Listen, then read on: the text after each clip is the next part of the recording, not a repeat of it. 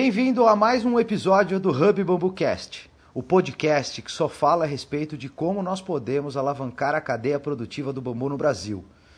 E você é super bem-vindo, a gente quer ouvir tua opinião, a gente quer saber o que você está achando de, de, das entrevistas, o que, que você está achando, ela está longa, ela está curta, é, se você quer saber de algum assunto específico, sua opinião, se você concorda, se você discorda. Né? É, nós acreditamos que a gente só pode crescer efetivamente, a gente só pode fazer a cadeia produtiva do bambu no Brasil crescer quando a gente conseguir sentar numa mesa e conversar a respeito de pontos divergentes, conseguir conversar a respeito de opiniões, pontos de vistas divergentes, de forma educada, de forma inteligente, de forma profissional. Então, se você tem uma crítica, uma sugestão, é, um comentário, seja positivo ou aparentemente negativo, nós queremos saber a tua opinião, tá? Bom, então vamos lá. Então vamos, vamos, vamos, vamos voltar aqui. Uh, uh, ao foco desse, desse capítulo do podcast. E hum, ouvindo depois da. ouvindo as duas entrevistas depois, né? É, eu consegui notar que tanto na entrevista do Paulo quanto na entrevista do Hans, a gente tem três pontos aí que se, que se interligaram né, de formas diferentes. O, o Paulo é, dando o ponto de vista dele, dando a experiência dele é, no mundo do artesanato, da transformação real, é, do, da transformação real que eu digo, né, de pegar exatamente a fibra e transformar com suas próprias mãos e colocar isso para vender no mercado. E o Hans com toda a experiência que ele tem a respeito de, de da atuação dele no mercado de produção de celulose e fibras vegetais, né, para produção de papel principalmente. É, esses, três, esses três pontos foram o seguinte. Né? A questão de capacitação das pessoas que estão inseridas é, no mercado de bambu, seja com, com, com técnicas diretamente ligadas à, à, à, produção do bambu, à transformação do bambu, ou técnicas de gestão, marketing e tudo mais. Tá? É, a questão de nicho de mercado, eu acho que isso é um ponto muito importante para a gente entender e para a gente falar a respeito. E uma condição até que, saindo um pouco da, da, da do mercado de bambu, mas trazendo para o nosso lado pessoal e profissional, a questão que nós temos uma baixa predisposição ao erro. Né? E o quanto esse erro pode trazer para a gente, é, ou, tanto do erro quanto o risco, né? e aí eu quero colocar as duas coisas mais ou menos na mesma, na mesma linha, porque ela, ela, elas têm a ver, na verdade, né? elas estão dentro do, do mesmo mindset, do mesmo modelo mental de pensamento, que não, não permite que a gente nem se predisponha ao erro e nem se predisponha ao risco. Tá? É, vamos falar, é, a primeira coisa que eu gostaria de falar é a questão de capacitação. Logo depois, porque eu quero falar de capacitação primeiro, porque a capacitação vai conseguir dar para a gente um guarda-chuva, né? A capacitação vai conseguir mostrar para a gente que tem alguns pontos aí que se a gente for buscar conhecimento nesse sentido, a gente pode entender os outros dois pontos que são nicho de mercado, predisposição ao erro ou ao risco por consequência, tá? Então, vamos falar de capacitação. É, é, ela surge nas duas entrevistas de duas formas diferentes. É, com relação ao Paulo, o que a gente, é, o que a gente focou foi na questão do, do, do artesão e buscar capacitação técnica, tanto para que ele possa transformar o bambu em elementos que tenham valor agregado, né? E, e, e quando eu estou falando de valor agregado, a gente vai falar um pouquinho a respeito da diferença entre valor e preço, tá? É, mas que o, o artesão busque tanto capacitação técnica para transformar o bambu artesanalmente, quanto busque capacitação técnica para gerir o seu negócio. Beleza? É... E o Hans trouxe bastante a questão de, de, bem no final da entrevista, o Hans trouxe bastante a questão da capacitação técnica, principalmente é, capacitação técnica de gestão, é, de, de criação de indicadores de sucesso, de administração, de marketing, por que não vendas, né, para as associações, porque ele também já está inserido aí há quase duas décadas na gestão da, da, da. Tá? Então vamos lá, vamos, vamos falar de primeiro do, do, do, ponto principal dos artesãos, tá? E depois a gente vai falar dessa capacitação de gestão. Para os artesãos, é, como é que a gente pode considerar a questão de capacitação. A primeira pergunta que eu falo para você, que, tá que eu faço para você que está transformando, querendo transformar ou já está transformando é, bambu com as próprias mãos é o seguinte: cara, teu objetivo é fazer um hobby ou ter um negócio? Essa pergunta é muito importante você responder e isso tem a ver com os objetivos que você vai traçar para conseguir entender o que, quais são as ferramentas que você, as ferramentas e as competências que você precisa é, adquirir ou desenvolver para chegar nesse teu objetivo. Então vamos lá. Quando você está, para você transformar o, o, em algo que desperte o desejo das pessoas para que elas comprem, uma das primeiras coisas que você precisa ter é a capacidade imaginativa a capacidade que, consequentemente, vai te dar uma, uma competência criativa, tá? É... E o segundo, mas para que, essa, que essa capacidade criativa ela aconteça, você precisa de referência. Você precisa de muita referência. Existe uma certa, existe um, uma certa lenda, um certo mito aí no mercado de criação, que é aquela coisa, né? Ah, eureka! Ah, tive um insight, a musa inspiradora. Só que, gente, para você chegar nessa eureka, para você chegar nesse site, para você chegar nessa musa inspiradora, você precisa ter um repertório, tá? Ou seja, você precisa de referências para que você as cruze mentalmente e crie uma solução tua. E aí uma das coisas que o Paulo apontou nessa história foi a questão da identidade, que aí a gente vai chegar nessa história um, um pouco depois, tá? É, o que eu quero dizer com isso? Você imagina o seguinte, é, se você tiver inserido num contexto onde você só tem uma referência de produto, vai ser. Quando eu estou falando produto, estou falando qualquer elemento, tá?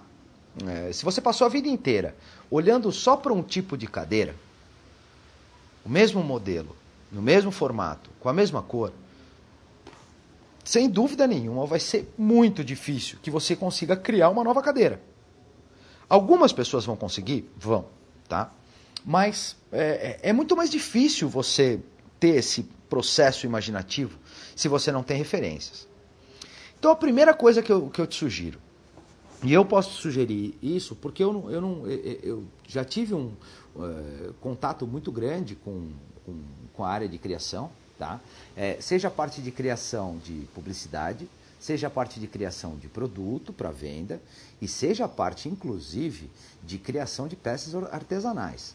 Tá? É, algumas poucas pessoas sabem disso, mas assim, um dos meus hobbies é marcenaria e eu, eu já tive inclusive uma marcenaria. E eu criava minhas próprias peças e eu já cheguei inclusive a vender algumas dessas peças que eu criava como artesanato ou então como na, na, minha, na própria marcenaria. A gente criava algumas peças eu criava algumas peças tá?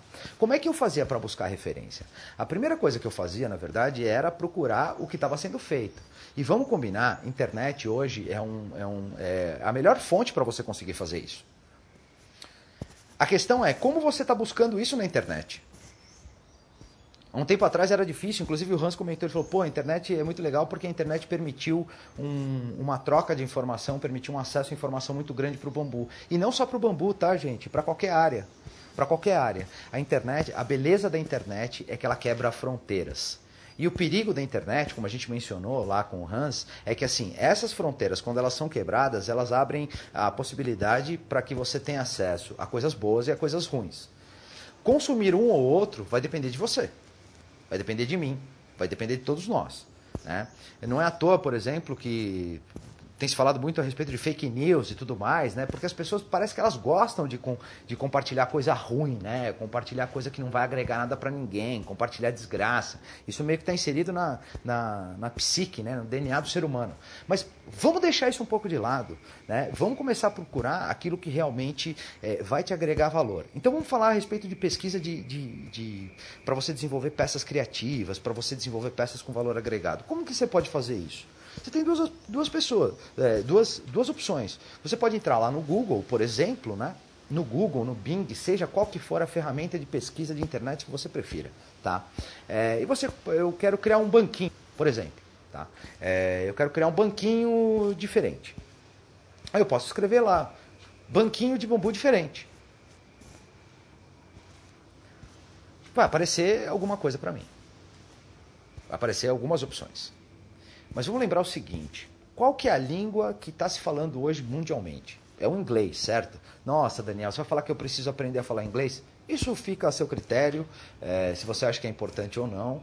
É, eu acho importante, tá? É, a gente aprender outros idiomas porque a gente se aproxima de outras culturas, tá? Isso engrandece o nosso conhecimento. Mas enfim, não, eu não estou aqui para isso, eu quero te dar uma dica. Se você, se você, você não domina o inglês, você não conhece o inglês, você não, não quer saber do inglês, não tem, não tem problema. Você pode fazer essa pesquisa em inglês, por exemplo, e ter acesso a banquinhos de bambu diferentes que estão espalhados pelo mundo, tá? No idioma inglês. Como é que você faz? Cara, pensa no que você quer pesquisar. Por exemplo, banquinho de bambu. Né? É, aí você tem uma ferramenta lá no Google que é Google Tradutor. Coloca essa expressão lá, pede para tra é, traduzir do português para inglês. É... A hora que você colocar lá banco de bambu, vai aparecer para você, por exemplo, bamboo stew. Né? Você pega aquela expressão, coloca lá no Google e pesquisa na área de imagens. Eu garanto para você que a quantidade de referências que você vai encontrar é monstruosamente maior do que você estiver pesquisando só em português. E dica, hein? Fica a dica. Separe uma parte. Se você é um cara que trabalha com criação de produto, se você desenvolve seus produtos, seus artesanatos e tudo mais, é, separe um período da sua semana, crie uma agenda, se programe para que você faça pesquisas de referência. Isso é vital para o teu trabalho, cara. Isso é vital para o teu trabalho. E isso eu estou te dando é, a forma mais fácil de você encontrar essas referências. O Paulo deu uma baita dica, que é o Sebrae. Quer se aprofundar um pouco nessa capacitação, quer se aprofundar um pouco em saber como você pode adquirir esse conhecimento, procura o Sebrae, procura é, órgãos de, de, de, empreendedorismo, procura escolas de, de que trabalhem com cursos de criação, ou então pessoas que estejam desenvolvendo peças que você acha interessante. Ah, Daniel, mas o cara não vai querer falar comigo. Quem te disse? Quem te disse que o cara não vai querer falar com você? Você tentou? Você pegou o telefone dele lá no WhatsApp e mandou uma mensagem para ele: Oi, Fulano, tudo bem? Meu nome é Paranã, eu trabalho com isso, adoro o seu trabalho. É, eu gostaria muito de conversar com você, quero saber se você pode me ajudar. Eu estou precisando de ajuda, quero aprender. Gente, o primeiro passo, o primeiro passo é a gente se predispor à coisa, né? E eu garanto para você que qualquer, um dessas, qualquer uma dessas pessoas que você vê como, como referência, tal, num primeiro momento, que estão inseridos no mundo do bambu, mas isso vale para qualquer pessoa no mercado. Tá? Se a pessoa tiver interesse em fazer, em ajudar outras pessoas, se a pessoa tiver interesse em fazer é, com que o mercado que ela atua é, cresça, tá? Ela vai te atender. Ela vai te atender. As pessoas me atendem. Eu mando mensagem para as pessoas. Como é, que eu, como é que eu consigo fazer entrevistas com, com, as pessoas? Tá? Eu mando uma mensagem pelo WhatsApp. Oi, Fulano, meu nome é Daniel, tudo bem? Do Hub Bambu. Eu gostaria de, de conversar com você primeiramente. É, para quem sabe, depois dessa primeira conversa, se você acha que vale a pena, a gente separar um tempo na sua agenda para te fazer uma entrevista. As pessoas querem é, conhecer o teu trabalho, você tem informação para dar para elas. Né? É, é então, assim, é, esse primeiro passo, a atitude né, de buscar a informação, ela é muito importante. Seja de forma pessoal, é, seja de forma é, interpessoal, seja de forma indireta, né, que nem foi o lance do, do, do, do Google que eu estou falando para você. Mas, assim, tudo isso hoje está muito mais fácil, está muito mais acessível do que a gente imagina. Tá? É, então, vou, vou, me, vou me colocar aqui à tua disposição. Se de repente você precisar de alguma ajuda, é, eu posso, eu não vou saber te dizer, ó, corta o bambu assim ou assado, porque você vai conseguir um melhor acabamento, um melhor aproveitamento ou não. Mas eu posso te ajudar a, a você encontrar meios de fazer pesquisas melhores, é, de repente encontrar mais rápido alguns caminhos para você e eu estou aqui para te ajudar. Se você quiser ajuda nesse sentido, eu estou à tua disposição, pode mandar uma mensagem a gente, a gente conversa, tá? Mas vamos, vamos continuar aqui no assunto. Então, assim, é, o Paulo deu outra dica sensacional para quem é artesão, né?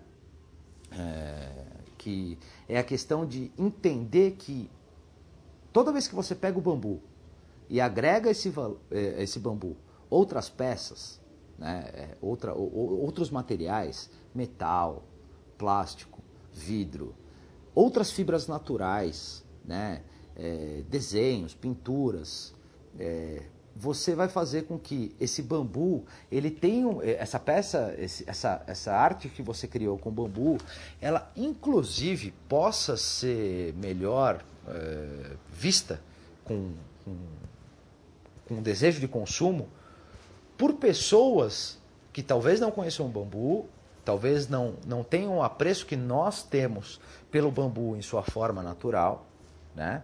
E que talvez nunca tenham visto. É, você já entrou no site do Paulo? Você já viu as peças que o Paulo cria? Repare que a maioria das peças dele, ele falou que ele é, que ele é apaixonado, né, que ele é vidrado em iluminação e ele focou as peças dele nesse sentido.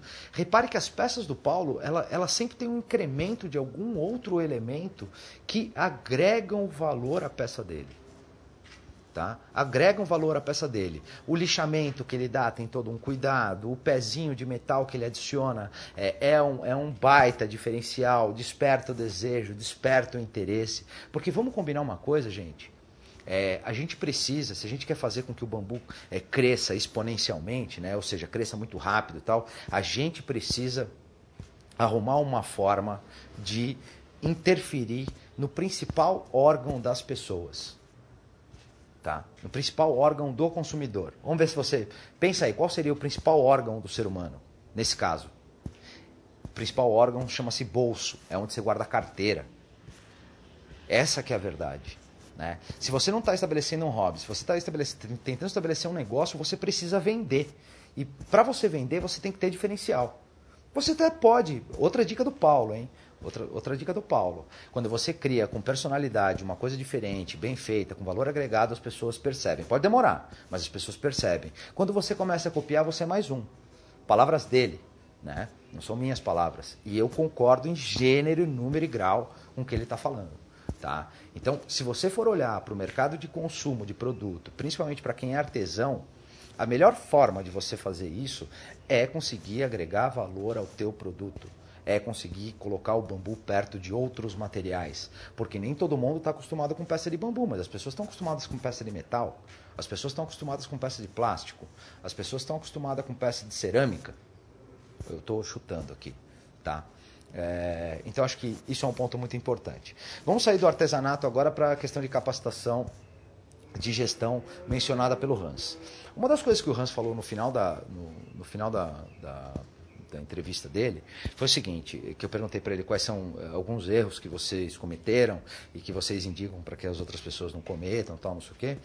Foi a capacitação técnica em gestão, marketing, negócio administração, que ele falou a respeito das, da, dos núcleos de direção que a Bambusque teve até hoje. Pô, cara, olha que legal, né? O, olha que bacana essa informação que ele trouxe para gente.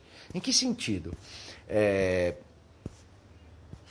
quando a gente quer chegar em um determinado objetivo, isso também vale para o artesão, vale para qualquer um que tem um negócio, a gente precisa traçar, é, a gente precisa pontuar esse, esse objetivo num, num, numa, numa escala de tempo, numa régua de tempo. Né?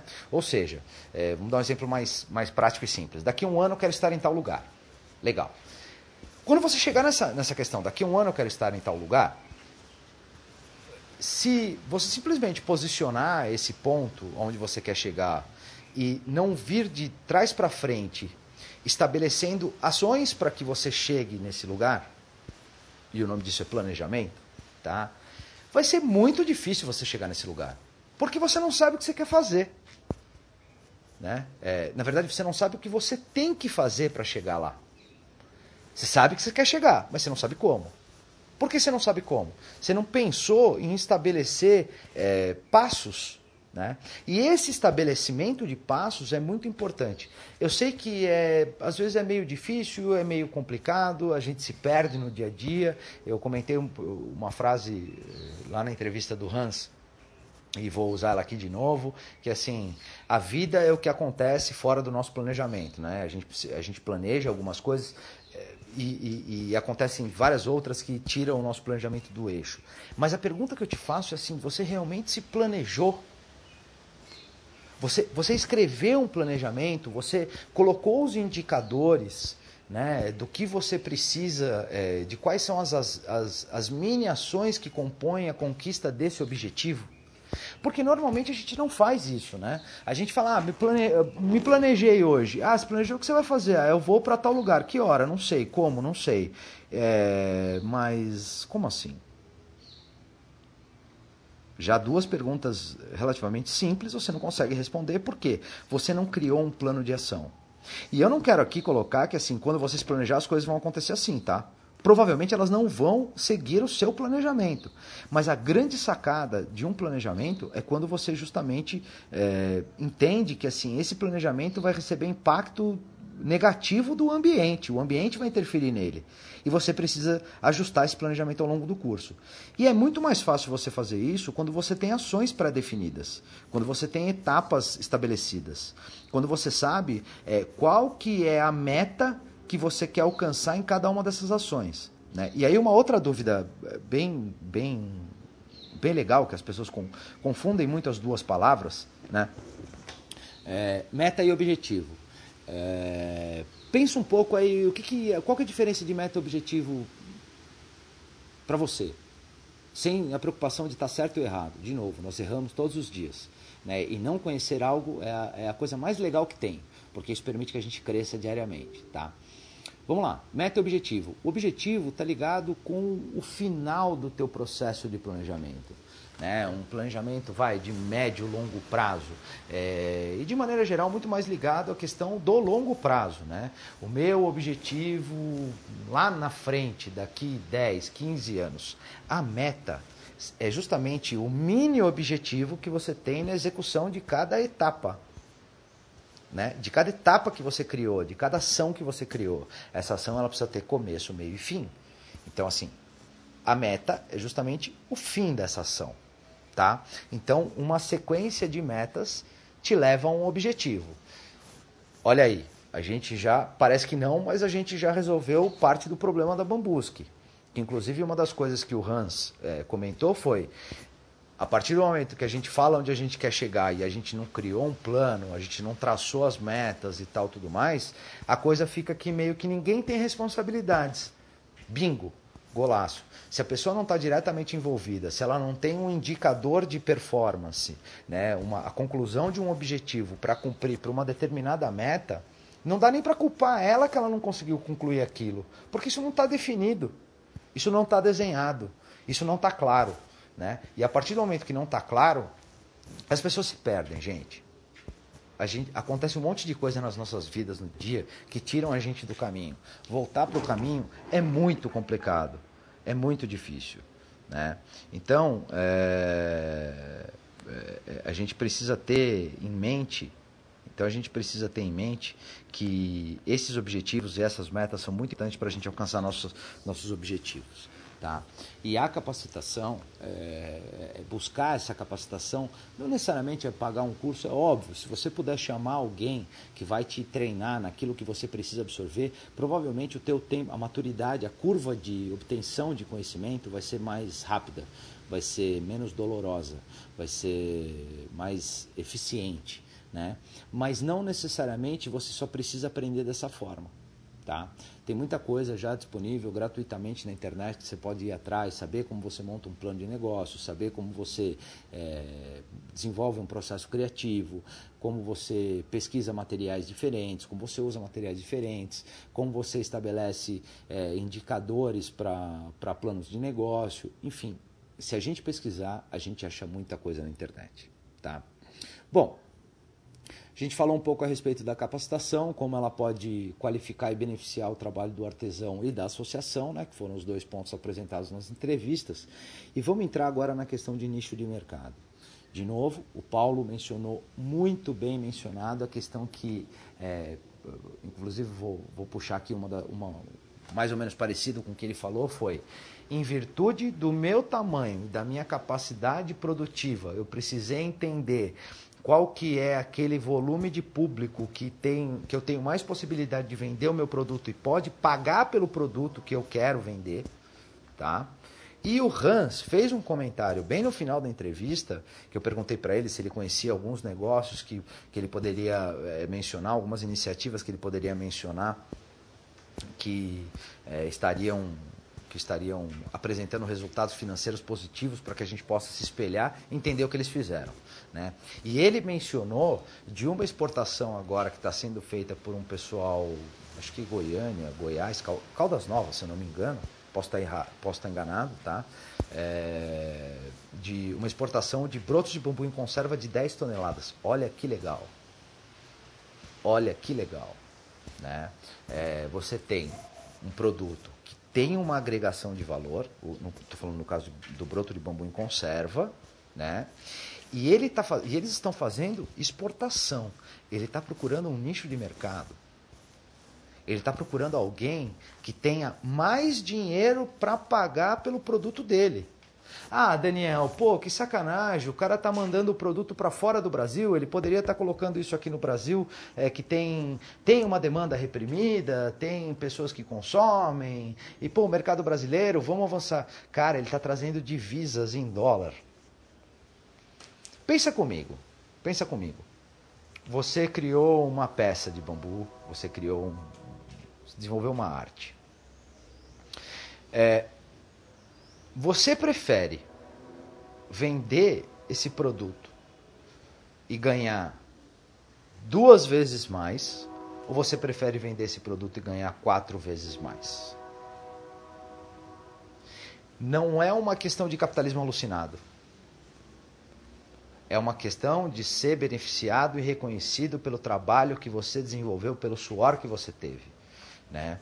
Então, e uma coisa tem que ficar clara é o seguinte: você, eu, todos nós, a gente só vai conseguir efetivamente crescer se a gente tiver recurso financeiro suficiente para pagar o nosso período de aprendizagem, para pagar os nossos erros, para pagar o desenvolvimento de novos produtos, para pagar a compra de novas máquinas ou ferramentas.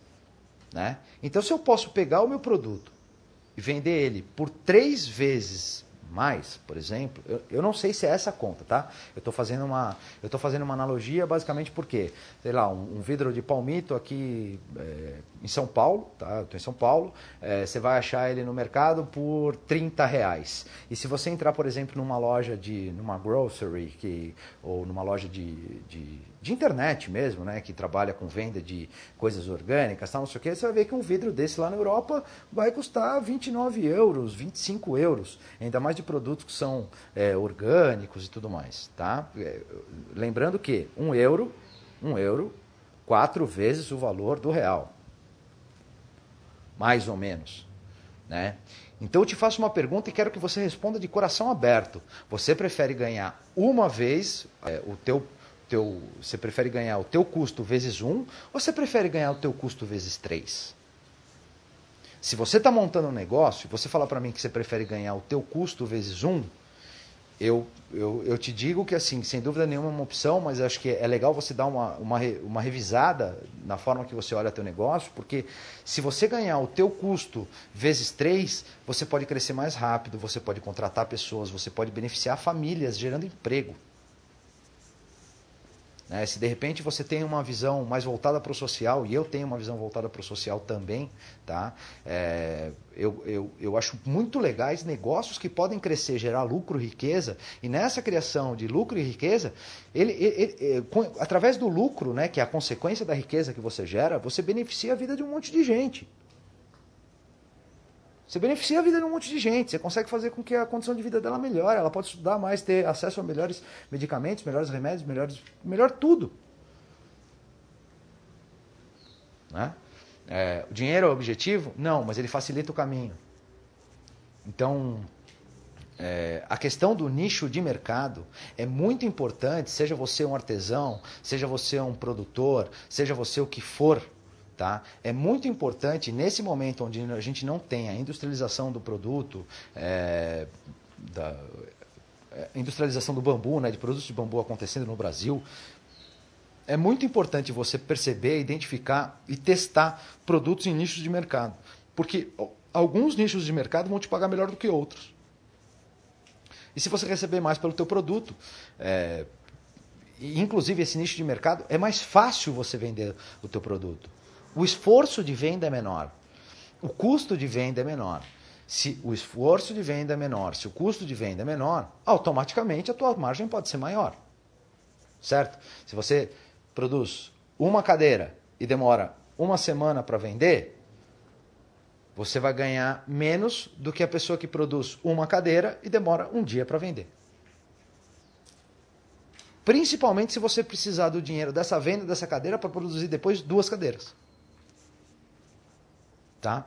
Então, vamos perceber que assim, não importa o que você esteja fazendo. Não importa qual produto que. Ah, mas isso vale para artesanato, Daniel? Com certeza absoluta que vale começa a pesquisar, é, vai para a internet e começa a pesquisar é, produtos orgânicos ou produtos artesanais vendidos por iniciativas é, de comunidades extrativistas. É, se alguém se interessar aqui, depois eu posso, é, eu posso colocar.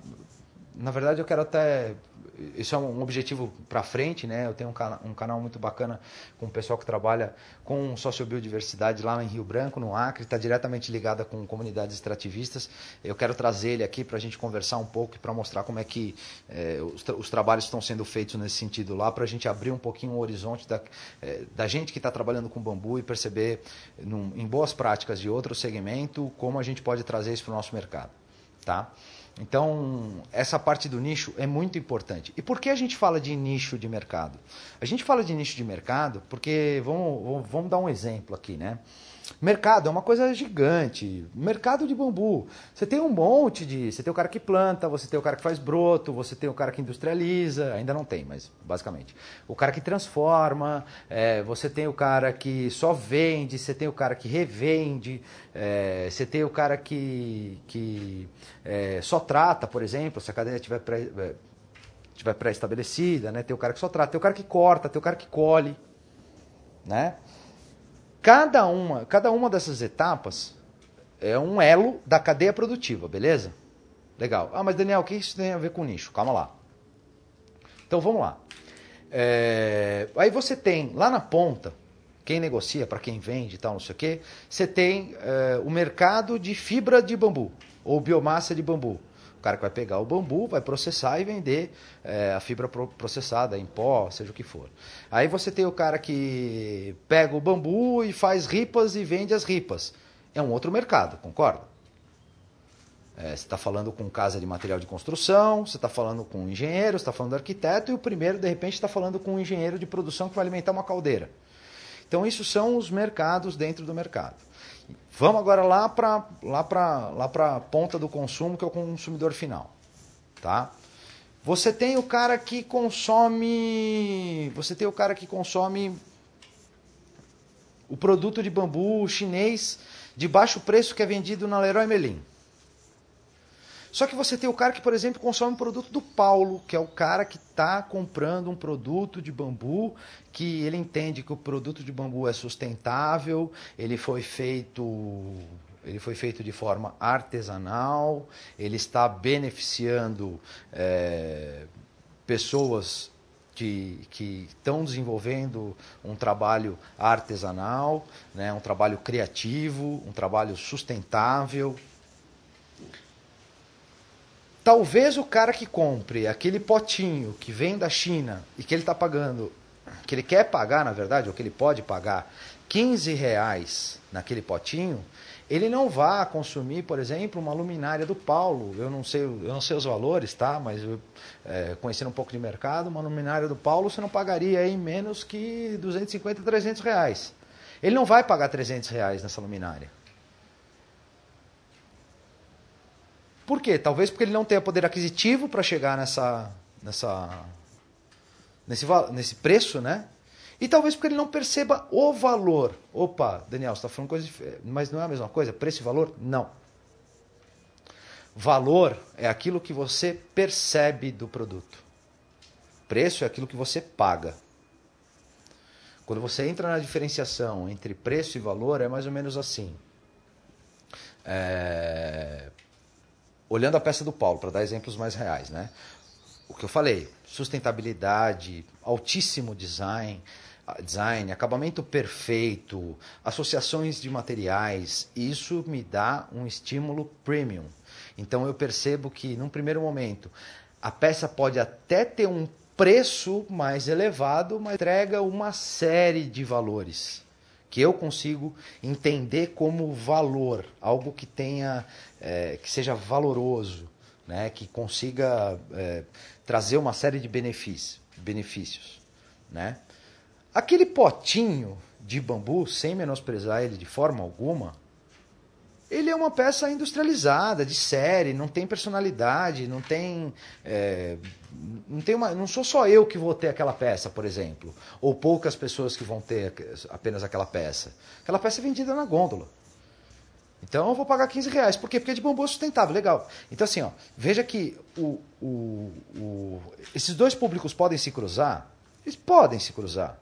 Né? Provavelmente o cara que compra a fruteira, a luminária é, do Paulo, ele vai comprar também o potinho de bambu, porque ele acredita na sustentabilidade. Então, para ele descer a, a comprar coisas mais baratas, é mais fácil. Né? Mas para o cara que só pode comprar o potinho, talvez comprar a peça do Paulo ele não consiga chegar nessa questão de custo-benefício. Então você tem um nicho de mercado que são essas pessoas que compram esse valor que o Paulo agrega no valor de, no, no produto deles ou não. A mesma coisa, voltando para o broto de bambu, é a questão dos, dos, é, dos produtos orgânicos. Então assim, um alface tradicional na feira você na feira ou no mercado você vai pagar um real, um e cinquenta. Alface orgânico. Cara, você vai pagar R$ 2,50, R$ reais pelo alface orgânico. O selo produto orgânico, né, o nome produto orgânico, aumenta a percepção de valor daquele produto. Porque está trazendo a ideia de que ele é mais saudável, que ele foi feito de forma quase artesanal, que ele teve um cuidado diferente e não recebeu agrotóxico. Isso tem a ver com saúde, com benefício, com bem-estar de quem está consumindo. Né? Eu não sei como esse, eu não sei como esse produto, é, como esse, como esse broto de bambu em conserva está sendo vendido lá fora, tá? Mas eu estou querendo criar aqui uma, uma diferenciação é, do que são produtos com agregação de valor e não. E sem contar, por exemplo, que o, que o, que o, que o broto de bambu em conserva, ele já tem agregação natural de valor dele, por ele estar tá em conserva, ele ter um tempo de, de, um tempo de prateleira é, em marketing. É, existe uma expressão que é shelf life, né, que é tempo de vida de prateleira, vamos dizer assim. Tá? Então, sem dúvida nenhuma, que a durabilidade de um produto em conserva vai ser muito maior do que um produto em natura. Né? Então, acho que seria até difícil, provavelmente, exportar, por exemplo, é, brotos de bambu in natura. Tá? Só que, em contrapartida, tem todo o processo de você ter uma, uma cozinha industrial, poder é, sanitizar né, esses, é, esses, esses brotos, limpar, colocar em conserva, ter um CIF, que é o selo que é, é liberado para venda de produto para venda de produto alimentício. Tá? Aí você vai ter uma inspeção é, de um fiscal que vai dizer se, cozinha, se sua cozinha vai ser aprovada ou não. Tem toda, toda isso, isso é agregação de valor. Você está agregando valor a um determinado produto para poder vender. E óbvio, aí dependendo do tipo de agregação, que é completamente diferente do que o Paulo está fazendo, por exemplo, nos produtos dele, né? É, você tem um, uma certa agregação de valor de um produto que a gente não sabe ainda de em quanto de escala é, que vai ser permitido. O Guilherme Corte, inclusive, é, ontem, anteontem e hoje hoje é dia 24 de novembro, acho que foi no dia 23, ele, ele fez uma postagem muito interessante, muito bacana no grupo da Sociedade Brasileira do Bambu, é, onde ele fala a respeito da DASO, só para fazer uma ponte aqui, tá? É, que ele fala a respeito da DASO, que é quem produz as, as, as chapas, as lâminas de bambu é, para a Mossô, que é uma empresa holandesa. Tá? Eu sou fã da Mossô, sou fã da DASO também, mas ele coloca lá é, a diferença para que, por exemplo, o piso de bambu seja alcance um valor legal, que ele entre numa conta azul, ele precisaria, pode ser, pode ser que eu erre nos números aqui, tá? Mas ele precisaria, se eu não me engano, ter no mínimo 500 mil é, metros quadrados vendidos por ano. É, e hoje eles só conseguem fazer 100 mil metros quadrados porque falta tecnologia eh, de, de, é, de colheita mecanizada por causa do tempo de processo de colheita e tudo mais. Mas, Daniel, o que tem isso a ver com o que a gente está falando a respeito de preço e valor? Justamente a questão do broto.